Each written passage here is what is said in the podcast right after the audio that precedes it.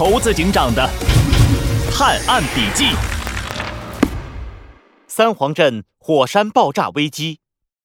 姓名：哼我可是大名鼎鼎的电影明星，你不知道我的名字？这里可是森林警局审讯室，问你姓名就老实回答。姓名？嗯，兰兰博基尼。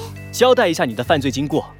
嗯嗯，那天人家电影，就接到男神斑马经理的电话，他他让我去挑拨三皇镇和黑鸡镇的矛盾，呃，也没说为什么，就说事成了之后跟我约会。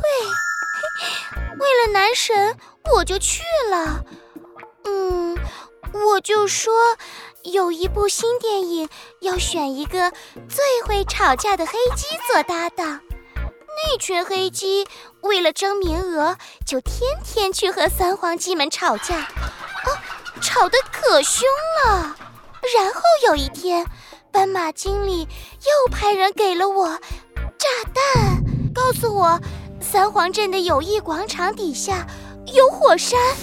要我利用炸弹引爆火山，哎呦，人家人家都吓坏了。那天就是要告诉大家这件事，嗯，结果被一只小飞机砸晕过去了。兰博基尼，你不要妄图欺骗警方，我们已经掌握足够多的证据，证明你就是犯罪集团破坏者联盟的一员。早在七年前，你们的组织就在预谋这件事。想借三黄鸡和黑鸡的矛盾积累大量的能量，再使用炸弹将这些能量一口气引爆，让火山喷发，摧毁三皇镇和黑鸡镇，对不对？这，哼，原来你们都知道了呀，害我白演了半天戏。对，就是我们干的，一切都是为了黑白色的世界。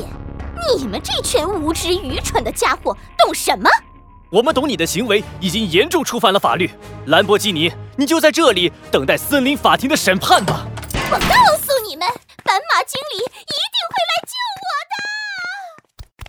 小马警员，兰博基尼都招认了吗？嗯，他都认了。小鸡墩墩，我听说你这次立了大功，不错嘛，越来越有一个警察的样子了。咦，一般一般啦。那我去把结果告诉猴子警长。小朋友，你还记得在小鸡墩墩的故乡三皇镇发生了什么大案吗？猴子警长又是如何机智破案的？快来评论区留言，帮助我们一起完成猴子警长的探案笔记吧！